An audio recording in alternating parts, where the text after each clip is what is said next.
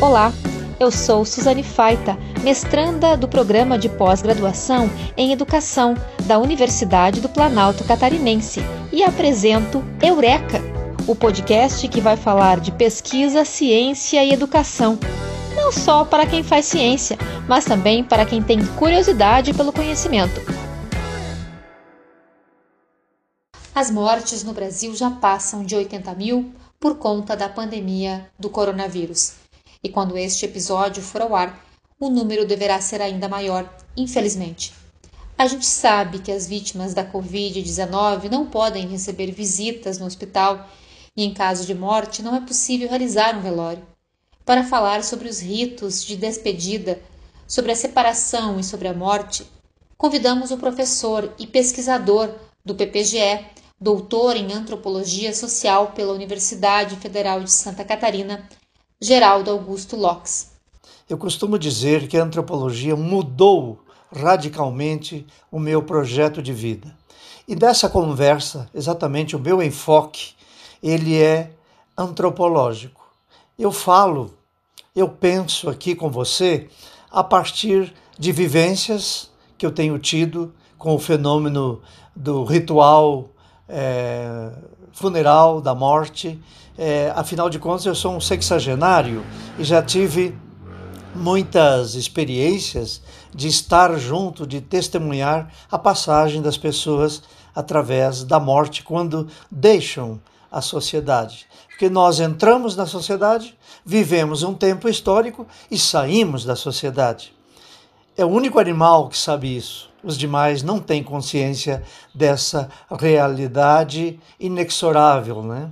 Eu falo também a partir dos referenciais da minha formação, então, da antropologia, que nos ajuda a pensar na nossa condição humana, no nosso desenvolvimento e o sentido da nossa existência na vida social que é, realizamos. Professor, é, para a gente entrar no assunto, então, da pandemia, que é o momento que estamos vivendo no mundo inteiro. A gente sabe que as vítimas da Covid-19 elas não podem receber visitas no hospital e, em caso de morte, não é possível realizar um velório. Eu gostaria que o senhor é, falasse um pouco sobre a importância do rito de despedida, que tem as suas variações nas mais diferentes religiões. Eu, você me, você dá licença para me fazer uma digressão, porque para falar da morte nós temos que falar da vida.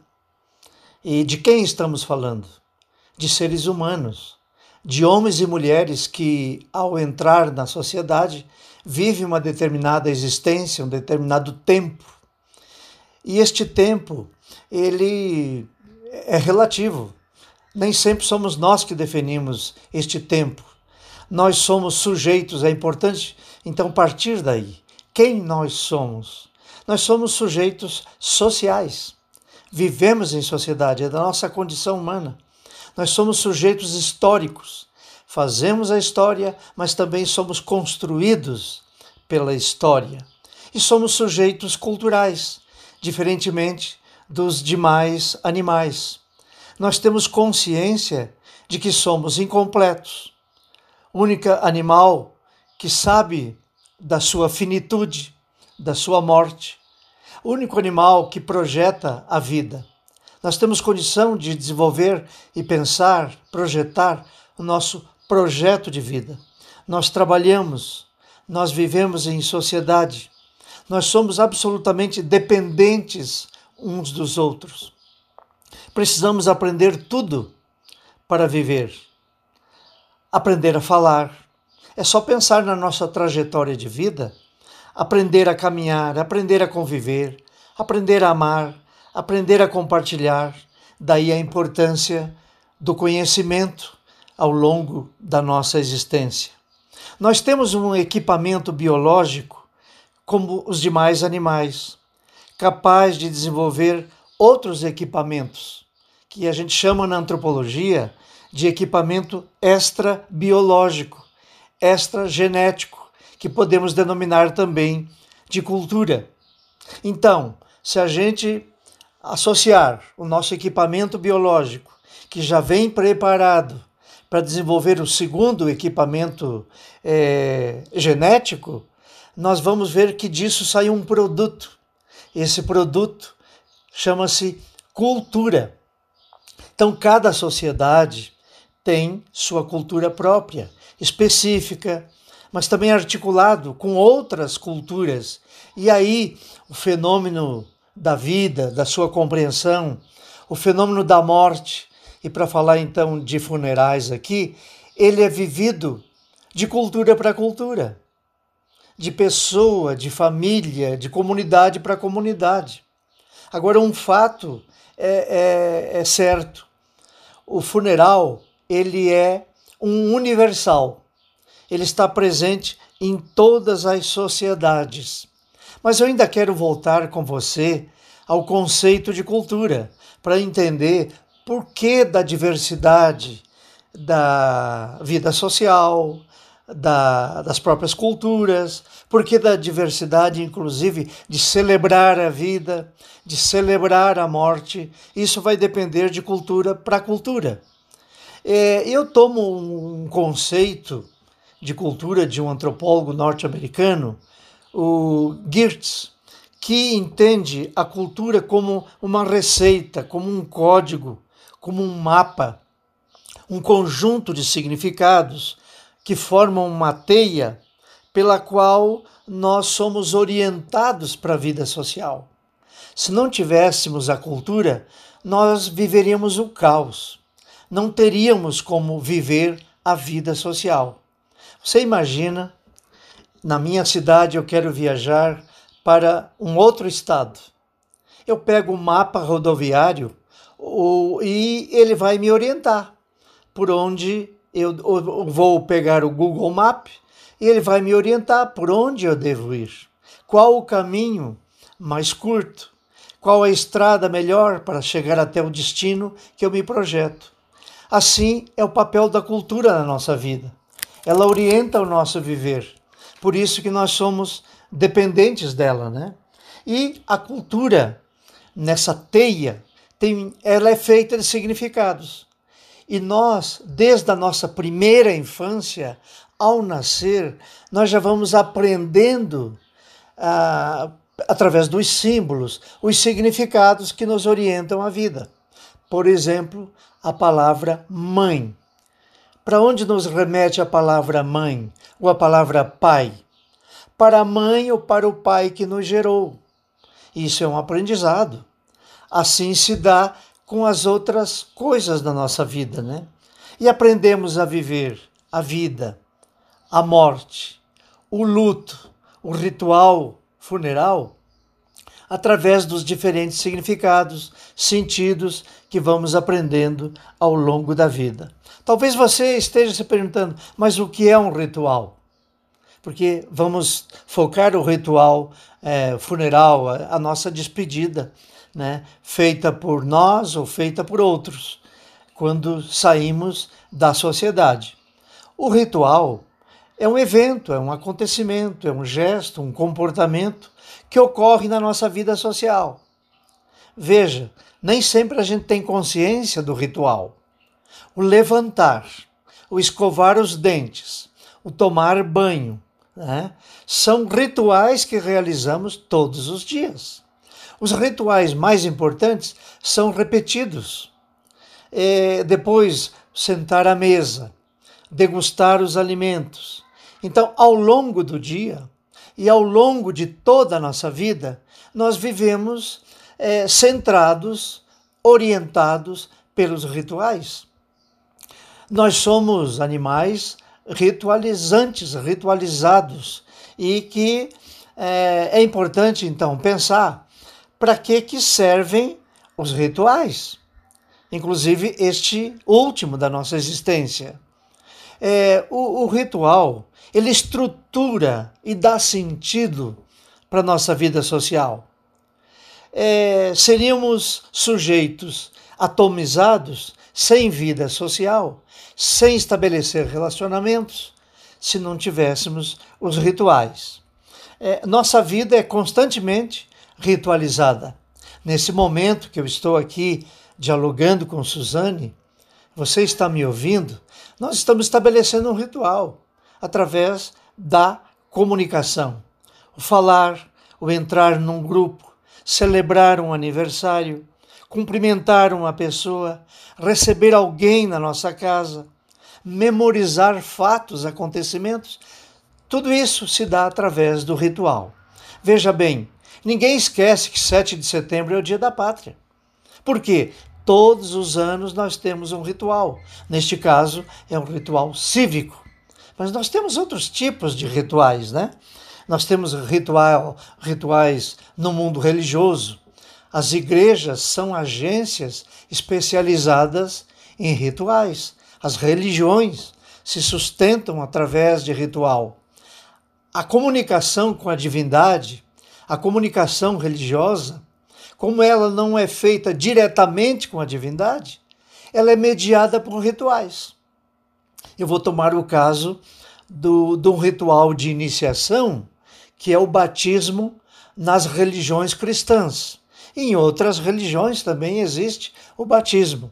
O que é o batismo? É um ritual de entrada do sujeito na comunidade cristã.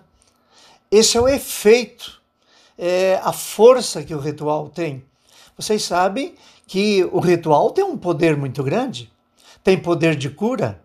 O ritual tem poder de transformar a nossa existência, de dar sentido para a nossa vida. E o ritual ele suspende o nosso cotidiano de certa maneira, porque ele está trazendo um novo sentido. Né? Ritos de passagem, o nascimento, a, a morte é um rito de passagem, rito de iniciação, rito de separação. O ritual uh, funeral é um rito de, de separação desta vida para outra existência. É, são ritos de separação, como nós dizíamos, e que nesse momento da pandemia mudou significativamente, pro, é, profundamente, o sentido desse funeral, né? É, a gente já dizia que o funeral de separação ele pode variar de cultura para cultura. Normalmente na nossa cultura são 24 horas, mas em outras culturas são dois dias, três dias, 20 dias, 30 dias, até mais, até ano, dependendo da cultura, porque está vinculado ao sentido da vida né? na, naquela cultura. É, então, nós temos diferentes maneiras também de viver o luto. A condição do, do funeral nos remete para o luto, aquele sentimento de perda. E nós precisamos trabalhar as perdas, ainda mais quando se trata de uma perda de um ente querido, de um parente, de um amigo, de uma amiga. Né? Então, nós vivemos o luto, porque por que nós precisamos do funeral? Exatamente para é, minimizar a dor, minimizar a ansiedade, a tristeza, o sentimento de perda, porque nós temos um vínculo social com as pessoas, mais profundo ou menos, dependendo da intensidade das relações que nós estabelecemos com as pessoas. Agora, o funeral ele pode ser a nível de parentesco, ele pode ser a nível social, no limite de um grupo social, no limite de um grupo de amigos. O funeral levando em consideração a sociedade, a nação. Então, dependendo da pessoa que se despede da sociedade, que se separa de nós, dependendo da intensidade da relação que nós estabelecemos com ele, com ela, nós vivemos o luto e também o significado da, da separação. Né? É, também, é, de cultura para cultura, para cultura, difere o lugar do além-morte, o fazer esta passagem. Ela pode ser por sepultamento, como é na tradição das culturas cristãs, por incineração, crematório, que é, digamos, um ritual contemporâneo. Então, isso pode mudar, né? É, durante o funeral, e agora ligando com a pandemia, nós pela força do, do, do ritual, a sua estrutura, ele tem um antes, um durante e um depois. Você pode ver, olha, no funeral, neste ritual, o que, que é o antes? Quando nós recebemos a notícia de, uma, de um falecimento de uma determinada pessoa que está deixando a sociedade. Ali nós vivemos um momento do ritual. É quando nós somos, digamos assim, é, impregnados pelo sentimento de perda. Depois tem o durante, que é o ritual, enquanto acontece o funeral. Né? Ali, é, cada cultura também tem os seus elementos para vivenciar esse ritual. E posteriormente, após então a despedida, o sepultamento, ou a incineração, enfim, o adeus final daquele daquele ente que deixa a sociedade. Então nós vivemos essas três fases que são muito importantes. O funeral tem um sentido terapêutico para nós. E agora na pandemia ele foi afetado. Por quê? Sequer quando se trata de uma morte pelo vírus, né, que está aí, as pessoas não podem se aproximar e realizar o funeral conforme a sua cultura. O mais é ser chamado lá no hospital para à distância se aproximar da pessoa e depois o próprio funeral, a despedida, é tudo muito rápido. O que nós vemos na mídia são os grandes espaços onde temos lá os caixões e é muito doloroso para nós não poder viver dentro da, funeral, dentro da lógica da nossa cultura. Né? E ainda queria, sobre isso, eh, nesses tempos de, de Covid-19, dizer: é claro que as pessoas têm o direito de celebrar o funeral de despedida de, em todas as suas fases, mas o cuidado com a vida daqueles que permanecem, do ponto de vista ético, digamos assim, nós temos o direito também de respeitar os que permanecem vivendo. Por isso que o risco do contágio é, é logo né, orientado para um outro protocolo que nós temos que sub, nos submeter. Mas acontece que a gente ouve na mídia morreu mais uma pessoa, morreu mais um idoso. Agora, para quem é parente, para quem é amigo, para quem tem um vínculo com esta pessoa, não é simplesmente mais uma, mais um número vítima do Covid-19. Não. É mais uma pessoa que eu estabeleci um vínculo, que eu tenho relações, tive relações com ela, compromissos relações afetivas, de carinho, de amor, de afeto, e nós temos esse direito, então, de nos despedir dignamente, mas afetado por esta condição que a pandemia nos impôs. A pergunta é esta, né? É, como superar, então, este momento em que o ritual é, modificou a nossa maneira de despedir das pessoas vítimas do Covid, né? Você vai convir comigo. É muito difícil. Certamente nós levamos mais tempo para elaborar o luto, a perda. O nosso luto deve ser certamente mais duradouro do que se nós passássemos pelo rito de despedida que temos por costume pela lógica da nossa cultura. Né? Pode dificultar a aceitação da morte pelos enlutados em função dos protocolos que nos são impostos é, na ocasião do funeral de uma pessoa vítima do Covid. Né? É praticamente um ritual sem rito, uma despedida sem rito. Nós não vemos o corpo, nós não velamos, nós nem vamos ao cemitério. Então, que rito é esse? É um rito à distância. Muita gente vai viver esse rito é, pela é, online. Eu já vi pessoas falando: olha, o nosso ritual foi online.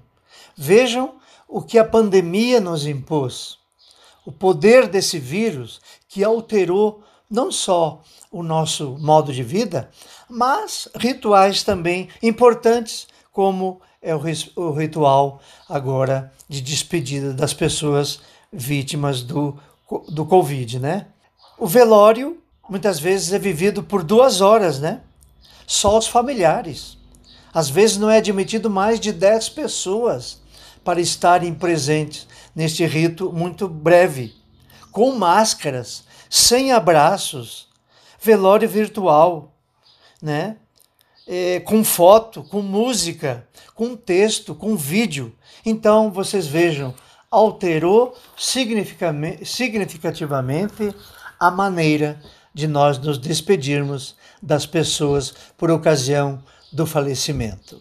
Professor, seguindo nessa linha, a morte é um tabu, especialmente na sociedade ocidental. A gente não fala sobre a morte. É possível que com a pandemia, é, a situação que estamos vivendo, falar em trauma da sociedade por não poder velar seus mortos? Sim, é verdade. Quando e nem como vai sair da sociedade, vai morrer. E isso nos causa muita perplexidade, muita dúvida, e nós convivemos com isso ao longo de todo o tempo histórico da nossa vida. Agora, o que podemos pensar disso? Nós temos, eu acho que aí, duas alternativas. A primeira é não tem como não admitir, é inexorável que vamos, é, que somos finitos e que vamos morrer. Mas o, o primeiro caminho é dar um sentido para isso. Ou seja, se eu sei que eu vou morrer, eu vou viver cada momento da minha vida intensamente, com todo sentido. Por quê?